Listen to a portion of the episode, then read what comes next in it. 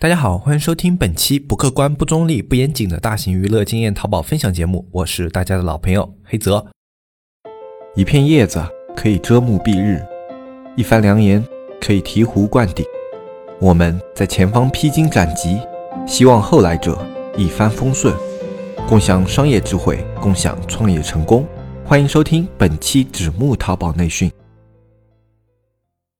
那么今天节目开始之前呢，还是跟大家啰嗦一个我们最近一直说的一个问题，就是现在要加入纸木社区呢，你要加纸木电商二这个拼音的这个微信号啊，然后添加我们这个新微信号，你才能够加入我们纸木社区。因为原来那个账号小安那个账号，呃，他的那个好友上线了，呃，你现在加小安的话，很有可能是加不进去的。所以现在如果大家听到节目的话，呃，都来加一下就纸木电商二这个微信号，呃，这样的话可以确保我们可以加上。你微信号的话，在我们节目下方的详情页就有，你可以点开我们的详情页图片看一下。那么今天这一期节目呢，我们首先来说一个点啊，就是之前两期节目里面有一个东西我说错了，就是呃，我跟大家说，就淘宝客啊，你要为了避免亏损的话，你要提前个一两天，你要检查一下你的淘客佣金。呃，后来我们运营听了以后给我指出来，他说这个地方不太对，因为淘宝客的佣金保护时长是十五天。后来我仔细想了一下，确实是的，就是你设置好这个淘客以后啊，哪怕你关闭掉淘客账户，它都有一个十五天的一个安全期，就。这十五天就是给淘客一个这种推广保证的，呃，就哪怕用户这里把淘客账户关掉了，他们淘客依然在十五天内可以享有这个商品推广的一个佣金费用，呃，这是为了保障淘客利益的。那么，呃，这一点呢，我之前在讲双十一的那个吃亏的一点的时候啊，讲错了，呃，那么其实也是很正常的一件事，因为我今年的话自己实操淘宝特别少，呃，今年主要在做两个项目啊，之前有在社区里面了解。过的一些朋友们应该是知道的，呃，主要在做两个项目，但是都是在项目的初创期嘛。然后今年开始的时间也比较晚，呃，所以今年呢花了很大的精力在这两块上面。那这两个项目有起色之后，呃，也是会在社区里面跟大家进行分享的。然后包括如果有兴趣的一些朋友也是可以加入进来的，呃，不过目前还在一个初创期，所以就不跟大家多聊这一块东西。然后这一期节目我们来跟大家说什么呢？其实就这一点的话，我就想跟大家聊一个问题，就是现在的一个知识分享的现状。呃，就像我们节目的话，我们其实一直以来标榜的是一个知识分享交流，而不是说知识传达这样的一个角度。因为在我的概念里面，知识传达它是一个特别高要求的一件事情。呃，它需要你对这个知识有着绝对的掌握，并且是极小的一个容错率的。呃，就是你在这方面面的知识需要是绝对的一个权威。比如说，我们像老师、教授这样的一个职业，它可以说是一个知识传达者。因为他们所教授的知识是经过一个系统的梳理，梳理之后，然后编辑成册啊，有一个系统规范在那里，然后他们作为一个传达者去把这样的一个知识传达给学生啊，像这样的话可以说是一些知识传达这样的一个角度。然后比如说像果壳一些比较权威的机构，他们也可以说是知识传达，因为里面有很多的话，呃，像那种专门研究蘑菇的啊，专门去研究动物的，专门去研究微生物的，他们的领域是特别有专攻的，然后他们。作为这个领域的呃非常专业的一个专攻人员呢，他们去分享的知识也是相对来说特别特别客观和精准的，所以他们也可以说是一个知识传达者。而作为我们商业这个角度啊，其实淘宝。啊，一点就是它的手段和它的一个操作方法、运营方式都是特别多样化的。呃，即便说我在淘宝已经运营了这么多年了，我还是不能够保证，就是说我在每一个运营手段上都是特别精通的。我不能能保证这一点，我只能说我每个运营手段都有所涉猎，都有所了解。我可以把我自己尝试过的，然后去了解的这些经验手段呢分享给大家。啊，但是呢，我这里面可能会有一些不客观的点，因为都是。一些自己尝试下来，然后呃去总结为经验的一些东西，呃，它在不同的类目啊、不同的环境下是否有同样的适配性，这点是值得商榷的啊。因为我不是说全类目、全品类都操作过，对吧？而淘宝呢，它每一个品品类、每一个类目的环境也是不一样的，所以呢，在这样的一个环境下，我只能算是一个知识的分享和交流者啊，我不能算是一个知识的传达者。呃，这一点呢，也是希望所有听我们节目的听众可以。呃，去认清的一个事情，就是我说的话，它并不一定完全是正确的。你需要去结合你自己的类目，你自己的一些经验，你要去做一些理解，然后。包括你觉得有疑问、有不对的地方，你都可以在社区里面跟我们交流啊。其实我们团队内部是呃比较多有这样的一些交流的，因为我们每个运营啊，它的一些思路和方法都不一样，所以呢，我们经常会交流这样的一个方法里面，哎，它是不是会有问题？然后我们会去做一定的实验样本，然后去对比不同的实验数据啊。那当然，我们在店铺内部的话，就这种实验的范本会相对的少一点，所以呢，最终出来的结果并不一定能保证是。特别正确的，但是能保证在我们这个类目呢，大部分环境下是适用的，所以我们经常分享的是这样的一种经验啊，也希望这样的经验能够帮到大家，这就是我们节目一直以来的一个定位。嗯，我觉得这样的一个定位在淘宝领域的话，它会更好一点，因为呃，淘宝我说了，它在不同的类目、不同的环境下，就是会有的不同的差异。嗯，包括外面的一些教程，我觉得在商业上的话，就很少有说特别专业的一个呃知识传达者这样的一个身份地位的一个人。呃，因为商业它本身的变化和变数过于复杂了，你没有办法很好的去做一个控制变量，所以很难去得出一个特别客观的信息。呃，这就是商业它本身的一个硬伤。呃，然后呃，包括现在其他的有很多的一些自媒体，其实我是呃本人是比较反感的一点是什么呢？比如说呃，现在你在抖音啊或者什么地方，你经常能看到的一个就是教你理财的。呃，之前还看过一些很奇葩的，类似于一个男的如何跟家庭情况比较好的女性建立联系，然后一个女的如何跟家庭情况比较好的男性建立联系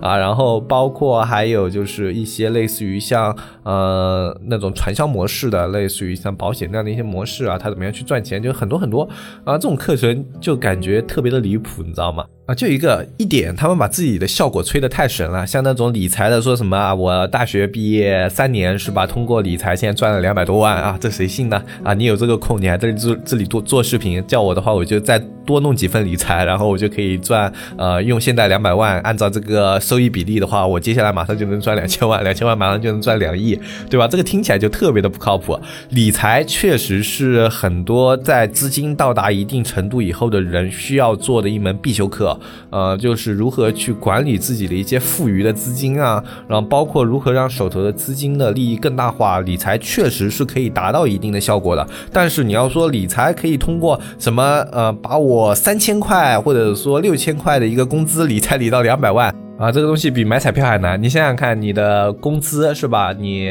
呃，算你六千块，你一个月拿六千块钱买彩票，然后两年能够中到两千万的概率是多少？对吧？你算一下啊，然后你再看一下这个东西，他说的有多么不靠谱啊！其实，呃，我不是否认理财啊，我是说他这个宣传的手段过于离谱了。然后包括那些就是如何去跟异性建立联系，然后从而去获得利益的，啊，这个东西本身价值观就有问题啊，我们就不聊它。然后它的效果也是特别离谱的。那如果你真的这么成功，是吧？你能够通过你的这些课程去吸引一个优质的异性，一个男性，然后去为你支付你的生活费用，对吧？啊，这个东西本身价值观就是很有问题。就我觉得一个人的经济独立是特别重要的一件事情。虽然我们中国的一个大环境下，很多人觉得一个女性就应该找一个优秀的男性，然后去呃让这个男性来保障自己的生活。但是这一点的话，如果你放在经济学的角度上来说，是特别危险的一件事情。呃，一个人的经济独立是特别特别别重要的一件事情。然后包括如果有听节目的一些女性听众的话，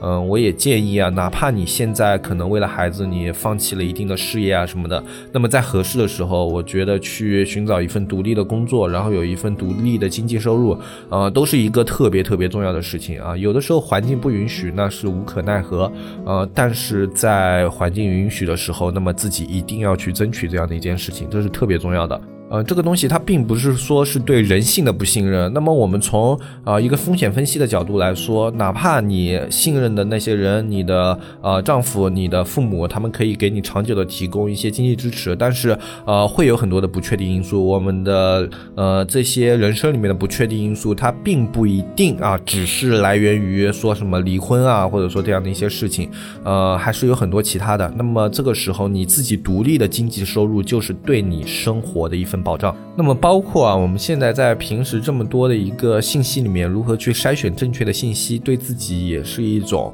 呃能力上的一个拷问。呃，因为现在你获取信息的手段实在是太多了。那么你不管那打开微博、抖音啊，然后微信里面都可以看到很多的各种各样的文章。呃，现在的文章它远不及以前我们能够通过公众媒体看到的文章有质量保障。呃，虽然以前的那些公众媒体上也有一些特别离谱的东西，比如说电视广告啊，然后比如说有一些节目里面的一些专家啊，这种啊也是比较离谱的，我们都知道。但是呢，那个时候好歹电视节目里面他会去看一个人的资历，他会去筛选一个人啊他的一个表现。那么电视广告除啊，电视的广告就是为了夸大效果。那么像节目里面啊，包括一些新闻啊，一些访谈，我们能看到的东西，它都是经过筛选和挑选的，它都有一定的审核机制。但是现在的这种呃自媒体的环境不一样啊，呃，因为像自媒体现在它的一个审核标准就是你有没有做这个事情的资质，你有没有这样的一个公司，大部分你有的话，你就可以审核通过了，呃，非常的简单，甚至有很多自媒体你只需要个人资质，你就可以发布内容了。接下来你只要去刷流量，然后去刷一些展现，让数据变得不错啊，甚至可以去买一些流量。然后就可以让它展现在别人眼前，而很多人对于数据来说，他是没有一个筛选和分析能力的。呃，大家不要觉得这个事情特别的夸张啊。就比如说像我的父母，呃，他们现在对于抖音上刷到的一些东西，就是完全的无条件的信任啊。就他们觉得，就什么大蒜泡水能治病啊，像之前疫情的时候特别多什么，哎，我每天吃两片姜啊，然后大蒜泡水什么什么之类的，然后每天喝三顿啊，这个疫情就绝对不会发生在自己的身上，然后。这个抖音里面还会写是什么什么医院的什么什么谁谁谁专家哎去发表的这一个偏方啊，就大家赶紧学起来。那他们对于这样的一个信息的筛选能力是特别差的，因为他们的教育水平程度往往比较低。呃，像我父母的话，我父亲是初中毕业，然后我母亲就小学毕业，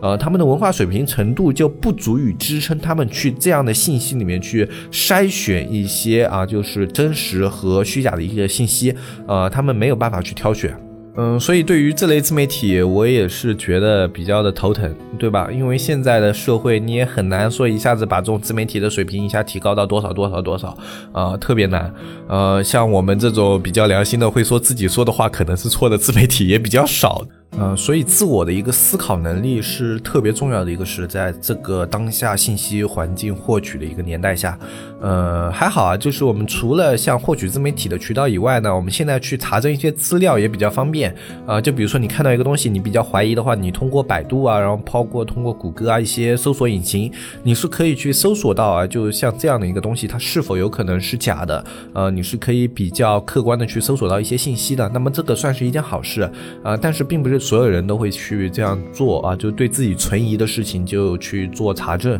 呃，很多人是不会去这样做的，因为呃，很多人他本身在刷抖音啊、看微博的时候啊，他本身就是在打发时间的一个行为。呃，很少说我为了打发时间的行为去考据一个信息的真伪啊，这是一点。然后另外一点呢，就是啊，往往会相信这种信息的人，就是学历水平可能稍微低一点，或者说呃知识水平低一点。我们不能用学历去涵盖一切。啊，就可能知识信息水平稍微低了一点。那么在这种情况下呢，他对自己认知的一个信息能，他是会有一个绝对性的信任的。啊，就比如说打一个很简单的比方啊，就我自己家里的，呃，我妈曾经有一段时间深信肯德基养的鸡有六个翅膀啊，这个谣言应该不是说就我们这一片的，呃，应该在很多地方都有流传。那么她为什么相信这一件事情呢？因为这一件事情呢是呃他们那个圈子里啊一个学历比较高的人。呃，就在他们那个年代的大专毕业，那个时候是特别厉害的一个学历了。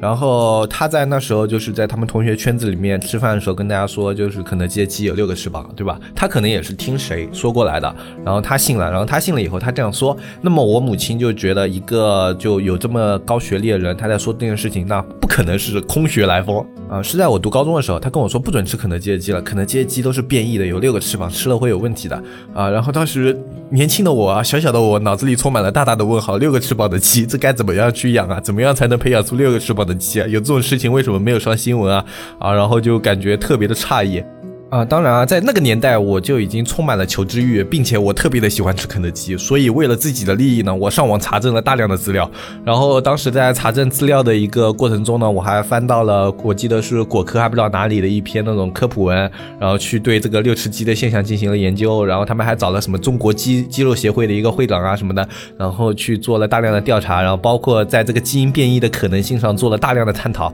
啊，都是一些生物圈比较专业的一些那种博士。啊，什么的去做的一些学术报告，然后去从各方面论证了六只鸡不可能的存在嘛。然后后来我就把这样的一些资料，我自己做了一份梳理，我理出来跟我妈进行了一个探讨。我说，你看，肯德基的鸡不可能有六个翅膀，如果它有六个翅膀的话，这个基因变异工程学上啊，就在生物工程上啊，它可以算是一个突破性的飞跃了啊。然后像这种事情呢，肯定是要怎么怎么样的。然后就跟我妈论证了很久。然后我妈说不可能的，她说你看这种都是假的，他们这种都是利益相关者被买通。了，然后我说你怎么这么确定？他说你想啊，说肯德基的鸡如果没有六对翅膀的话，他卖了那么多对鸡翅，鸡肉的其他部位去哪里了呢？然后年幼的我哑口无言。我觉得我不管再翻出怎么样的一个有决定性的资料，也不可能在短时间内改变我妈的看法。这件事情让我印象特别深刻，然后我也很久没有吃到肯德基，对这个事情也非常的怨恨啊，然后我就对这种造谣者产生了特别不满的心理，以至于我后来对于造谣这种事情啊非常的反感。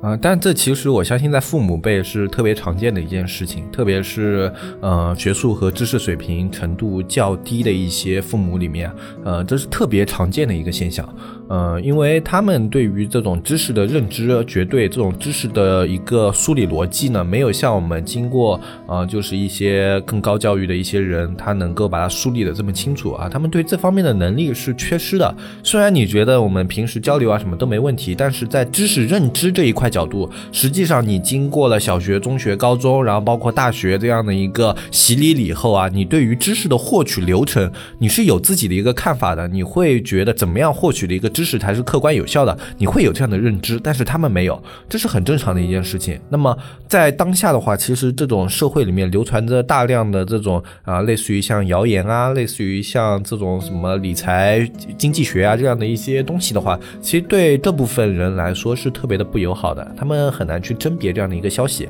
而且其实这样的情况并不只存在于像父母辈这样的一种情况。呃，像另外一种就是我们现在也可以经常看到的，就是比如说你在文化做对立的时候，啊，你跟美国或者说你跟日本，你们在做文化对立的时候，呃，你会有一个立场啊，就可能啊，呃，或者说你身边的人他可能会有一种立场，那就是啊，我觉得中国文化是要优于日本文化的啊，他可能会有这样的一个立场，所以呢，他会尽自己的立场去反驳对方。那比如说，呃，有人会认为日本文化要优于中国文化，有人会认为中国文化要。优于日本文化，那么这个时候呢，啊，他们之间就会争论。比如说，有人会说啊，你日本有遣唐使，你日本的文字都是从我们中文演变来的，包括你韩国以前都是用中文的，对吧？啊，这个史实是确实存在的啊。那么这能论证中国有文化优于日本文化吗？其实它不能，因为呃，这是一个有历史性的一个东西，就是在当时中国文化可能确实占据着一个呃比较高的一个主导地位，因为那时候大唐盛世嘛。那么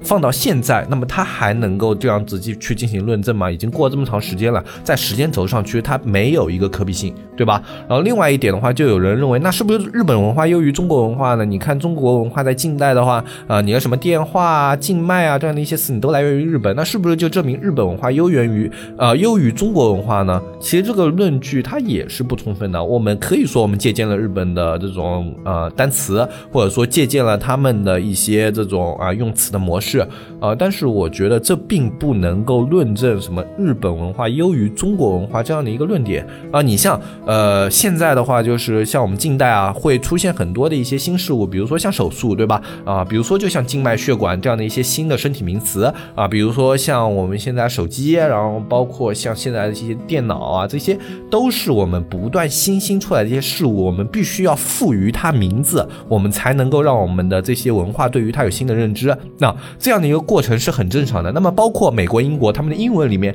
他们也在大量的去借借鉴于像古希腊啊，然后包括像其他的一些呃传统语言里面的一些这种说法。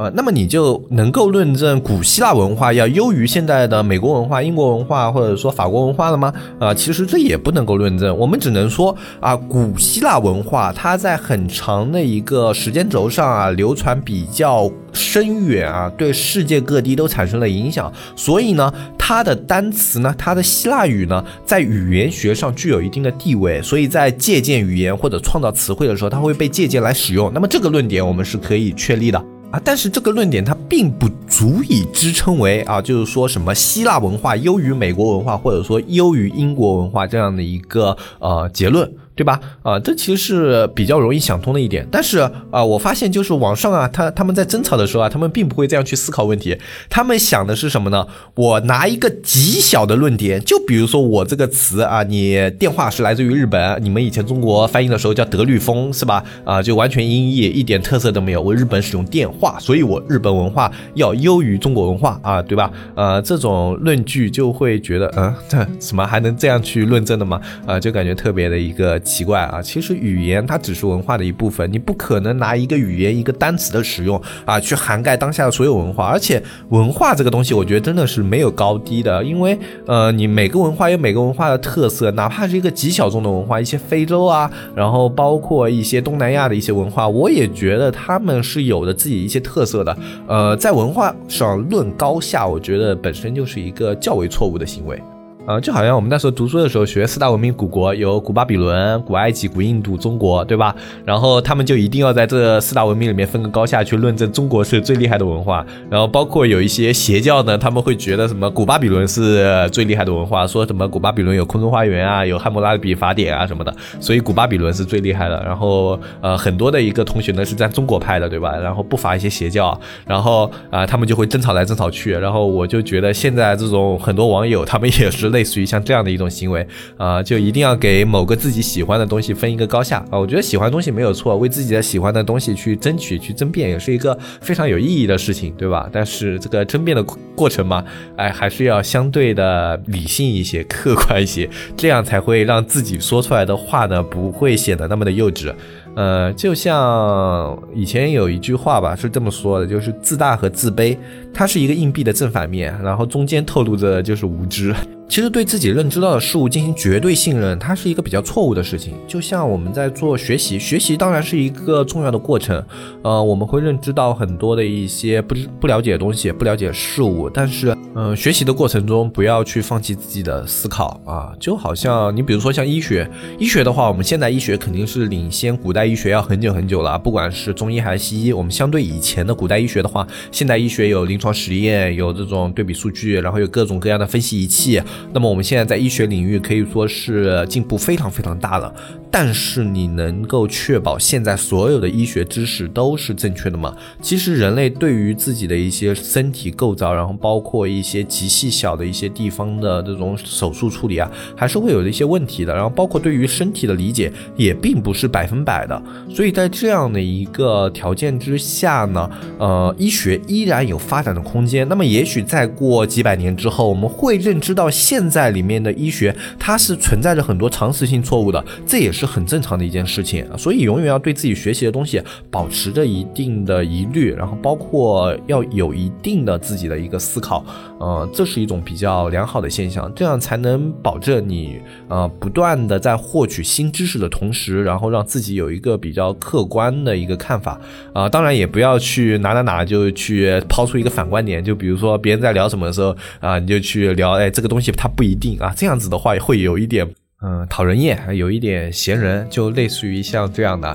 啊，可能就觉得会说这样的话的人啊，可能情商稍微低了一点，对吧？嗯，不要经常去反驳别人，或者说你反驳的时候，可以用一些比较委婉的方法，用一些探讨的角度，然后用一些交流的这种语气，可能会好一些。嗯，然后还是这一点，就是自己的思考是特别重要的，尤其是对于我们做生意的这些人，嗯，有的时候我们的思考要比一些其他的工作，嗯，要来的多得多。然后我们思考的方式和角度啊，正不正确，其实对我们的影响还是比较大的。那么今天这一期节目的话，就跟大家分享到这里啊，然后也是有感而发吧，就是今天这一件事情，呃，我们运营跟我说的时候，我愣了一下，然后我想了想，对啊，我当时是说错了。呃，虽然我们以前在节目里也聊过啊，就是说我们说的东西不一定是对的，但是还是觉得隔三差五啊，得跟大家去聊一下这样的一些东西。呃，因为在当下的一个环境呢，呃，越来越多啊，像这样的没有门槛的一些知识出现在我们眼前，所以对我们自身也提出了一定的要求。那么今天这一期节目呢，就跟大家说到这里，我是黑泽，我们下期节目再见，拜拜拜拜拜。